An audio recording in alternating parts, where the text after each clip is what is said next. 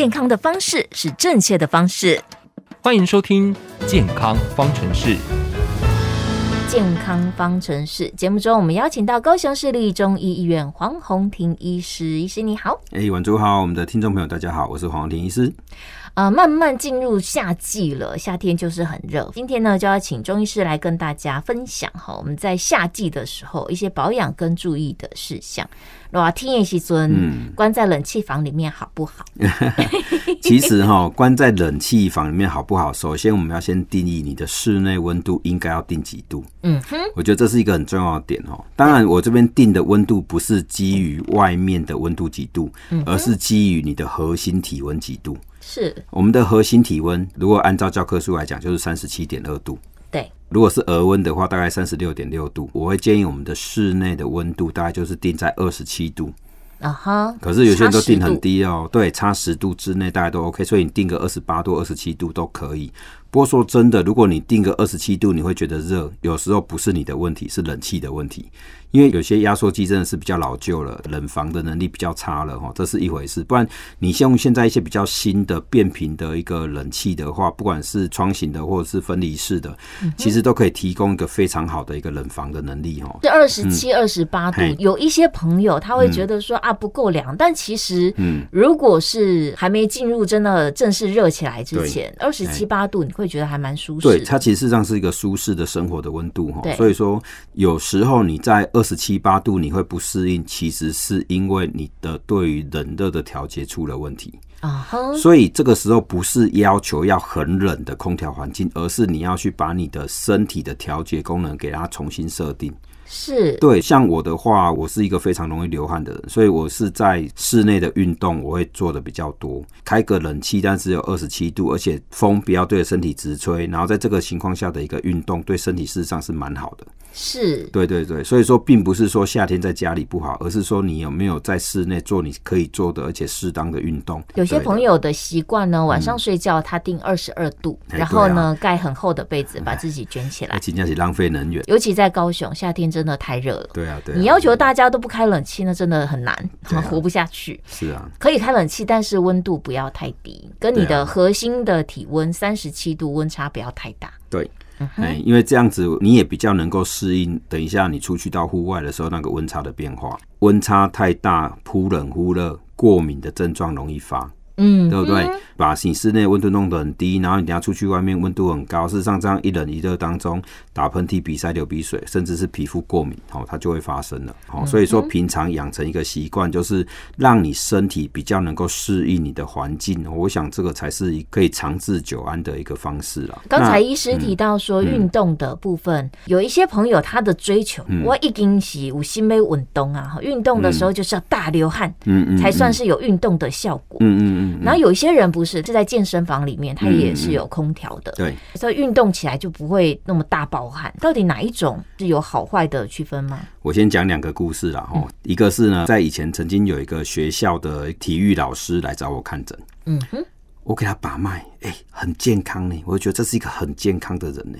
是对啊，然后他的主诉是什么？他跟我说哦，他跑三公里哦，都一滴汗都不会流。我是给他投以羡慕的眼光。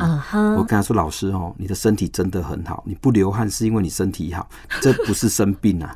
哦，所以说我们这种胖子哦，一动就流汗，这才是病，好不好？哈，我是我就这样跟他说，因为有些人真的是不流汗的。嗯，哎啊，但是他的皮肤不会很干。注意，他皮肤还是有正常的功能，所以他只是身体调适。他跑三公里，体温都没有上升，这才厉害，好不好？对，对啊，所以他是体能太好了。对啊，体能太好，他真的是很厉害的。他跟我说，他跑二十公里才会流汗。对，我说，嗯，这样，对对对，哈，不愧是运动员。对，好，第一个是这样子，嗯。然后第二个呢，是全身充满大肌肉的男生哦，是，但是他手是冰的，嗯，哦，他来给我看诊的时候手是冰的，心慌慌，很容易担心害怕，是，哎，然后平常他习惯在健身房里面运动，健身房里面温度真的都调得很低，所以他们才不会大量流汗。然后他来问我说：“那这样子他在里面操到流汗好不好？”嗯、我就跟他说：“你的环境温度太低。”我就叫他自己摸摸我的手，因为我在把脉的时候就碰到他的手嘛。对。然后我就叫他摸我的手，他跟我说：“我手怎么那么热？”嗯。我跟他说：“是你的手那么冰，哦，uh huh. 对，因为身体很壮哦，全身都肌肉哦，啊，可是他的手是冰的，这代表什么？其实是运动到阳虚了。这两个都是真实的案例哦。那从这两个故事，我们就可以知道，哎，前面那个体育老师是真的身体很棒的，嗯，那后面这个虽然全身都是肌肉，可是在外强中干啊，是，他是阳气虚，而且注意我刚才提到一个重点，他会很容易担心、心慌、害怕，对，这是心气出了问题。他的治疗就是我给他养心，他的症状就改善了，是，而且我还奉劝他说，其实冷气真的不要开那么冷。对，哎，并不是说运动要流多少汗才健康，其实不是这样子。我反而因为我的病人里面很多都是这个心脏有问题的，嗯哼，我都会跟他们说哈，既然心脏真的有实质性的一个病变，或者是有一些功能性的问题，运动要小心。你适合做一些低强度的运动，那切记不要在短时间之内大量流汗。嗯，举凡短时间之内会大量流汗的运动都伤心。啊，因为我们中医认为汗乃心之意，所以说你大量流汗就是伤心阳。你的和缓的运动造成猝死的几率是不高的，可是剧烈的运动会猝死啊！你看我们每一次的铁人三项，每一次的横越日月潭，每一次的某某大楼爬楼梯比赛，没错，不是都会有人挂掉吗？对对啊！啊，其实那个都是突然的一个心肺高度的支出的时候，哈，心脏就不行了。我们一直有这个迷思，觉得运动很好，嗯嗯嗯、但是呢，不适当的运动真的风险很高的。对啊，我说量力而为了哈，所以说其实一些中低强度的运动，什么叫中低强度的运动？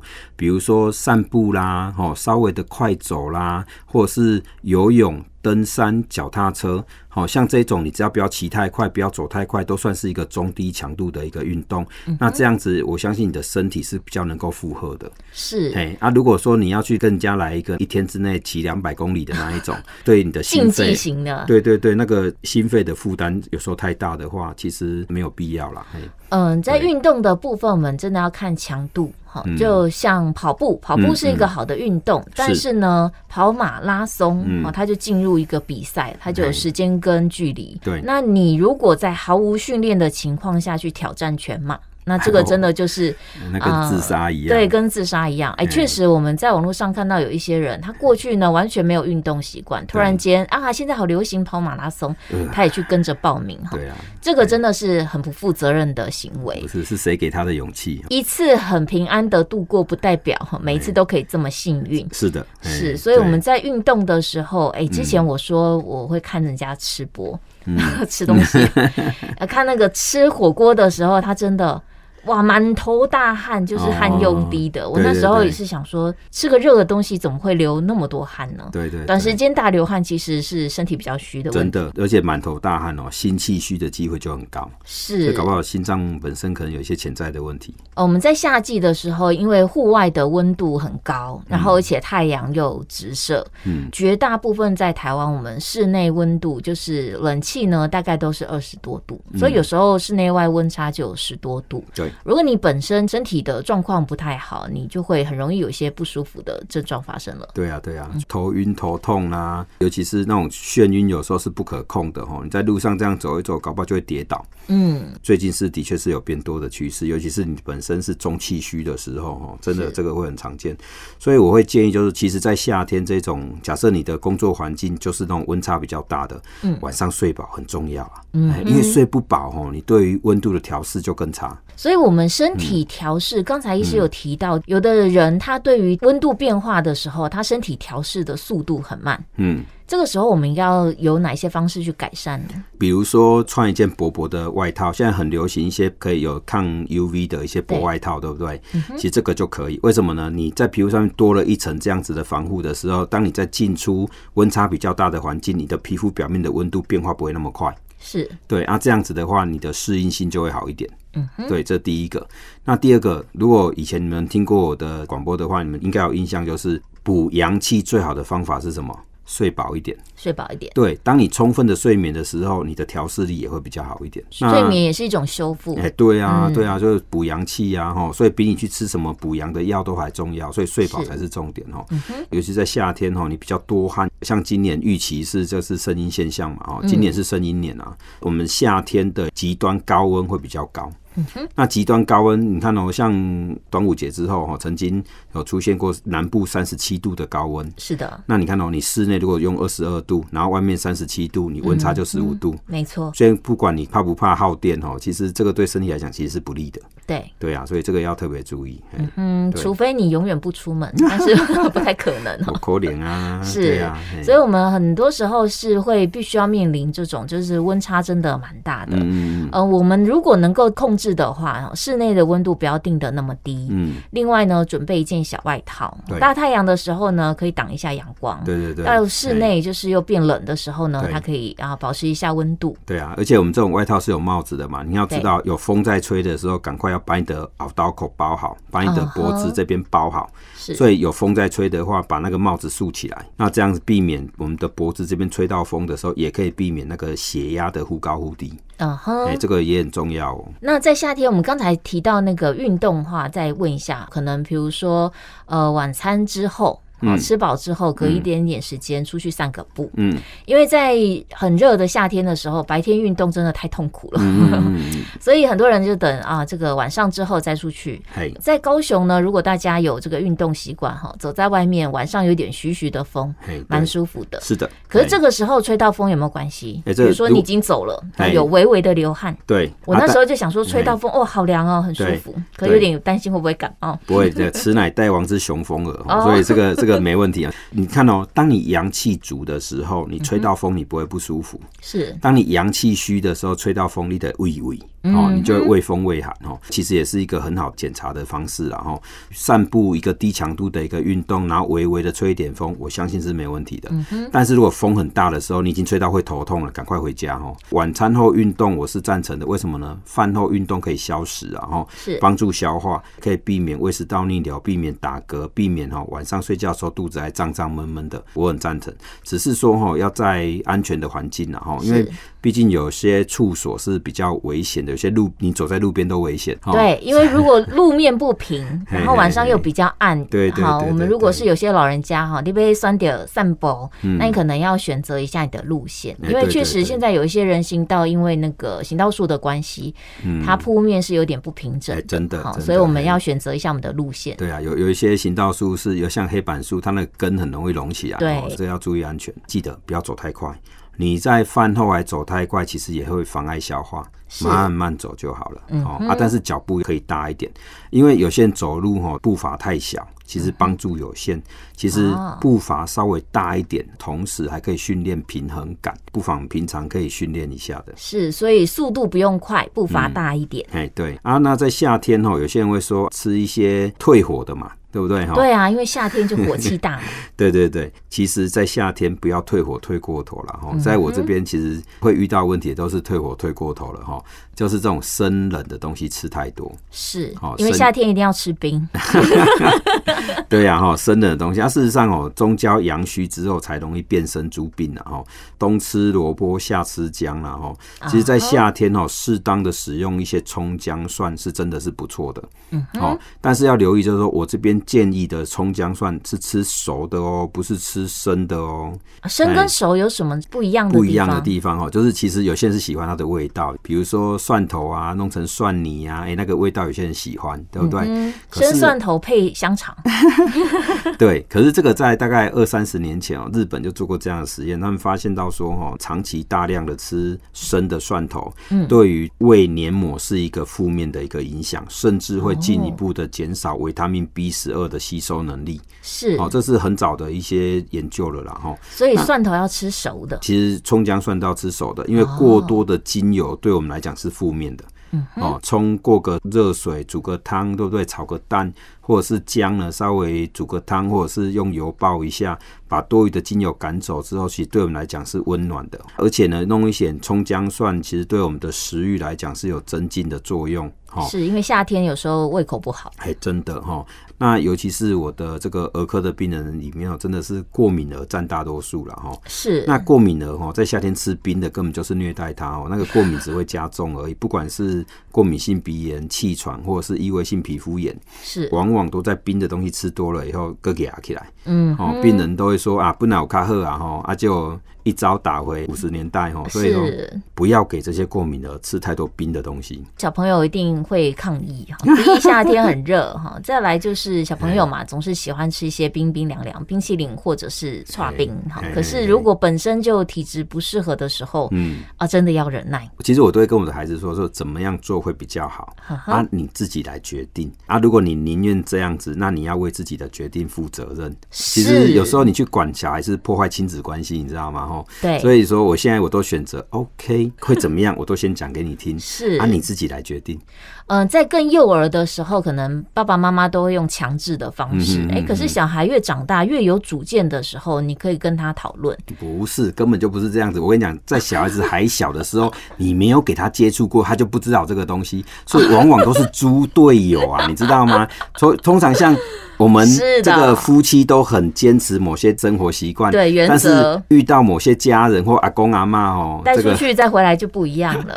哎，有时候阿公阿妈带出去呢，哎，回来他就又有棒棒糖，又有冰淇淋。对啊。啊，有的时候我靠假假，对啊。回来的时候跟你北当供哦，一回来就说啊，我刚才有吃冰。黄医师的方式就是整个是主角。好，他如果在很 baby 很小的时候呢，根本让他不知道有这个东西，他就不会吵着要。对嘛，就跟当时候戒严时代是一样的，啊、对不对？哇，这个从根本上解决问题。哎，对啊，但是 够大了哈，被社会污染了以后，他有同学有同才啊，知道世界这么大，原来有这么多好康的东西。对，他又比较大一点，可以跟你对话了。哎，这时候就可以用沟通的方式。对啊，哎，可能本身体质，你吃了之后会有什么不舒服的现象？你还要吃吗？如果你坚持要吃，那你等一下就会承受这个后果。我会跟他说：“哎，你你看到你以前都没有打喷嚏、鼻塞、流鼻水啊，你昨天吃的这个东西以后，今天。”开始打喷嚏、鼻塞、流鼻水，那你觉得这样子好吗？嗯哼，让他决定啊，对，是让他自己去了解跟承担。嗯。不过我有做到一件事情，就是说我们家的冰箱是没有饮料的。哇，我们家冰箱连鲜奶都没有，连鲜奶都没有。因为我觉得鲜奶冰，因为我们家没有微波炉。哦，是。那早餐我就刻意不让他们有机会吃到冰的东西，所以我们家冰箱里面连饮料没有。我从小我就做到这一点。那、啊、因为我也不喝啤酒啊，我也不喝冰的东西，所以我们家冰箱里面就放水果而已啊。是，哎、欸，有一些家长是这样，嗯、就是你不可以吃冰的，哦，但是他一直喝凉的。那是猪队友，那个就是猪队友。哦，这个不对，你自己做不到的事情哈，你要求小孩要做，这个是很残酷的。对啊，因为我都做得到啊，所以说哎呀，才可以要求别人。黄医师是以身作则，那就是大家都不喝冰凉的凉性的东西就出现的比较少，嗯嗯嗯。可是有很多家庭里确实是做不太到哈。台湾来说，过敏儿的比例真的蛮高的，所以就会一直有这种反复的出现症状的问题。说到过敏儿，其实哈，这个是大灾问啊哈。我们在夏天哈，对应应过敏儿，其实你就是尽量让他体温保持恒定，让他的饮食保持恒定，其实这样就可以减少。可是因为大部分家庭都做不到，是的，所以从自己开始练习，每次在节目。中，我们在进行健康方程式单元的时候，都会谈到一个根本的问题，就是你的生活习惯决定了你。会不会有健康的身体？你如果从小就保持一个比较好的健康的生活习惯，嗯、一直到老，哈，你自己就可以收获这个果实。嗯嗯啊，我们现在有好多的慢性病出现，有的时候找到它的根源就是生活习惯的问题。所以我们在节目中一直在谈，比如说啊，进入了夏季，我们应该要怎么样来保养？嗯嗯，那这个保养其实也是调整你的生活习惯。今天节目当中，我们邀请到高雄市立中医医院黄宏庭医师，谢谢您。哎，谢谢婉竹，谢谢我们的听众朋友。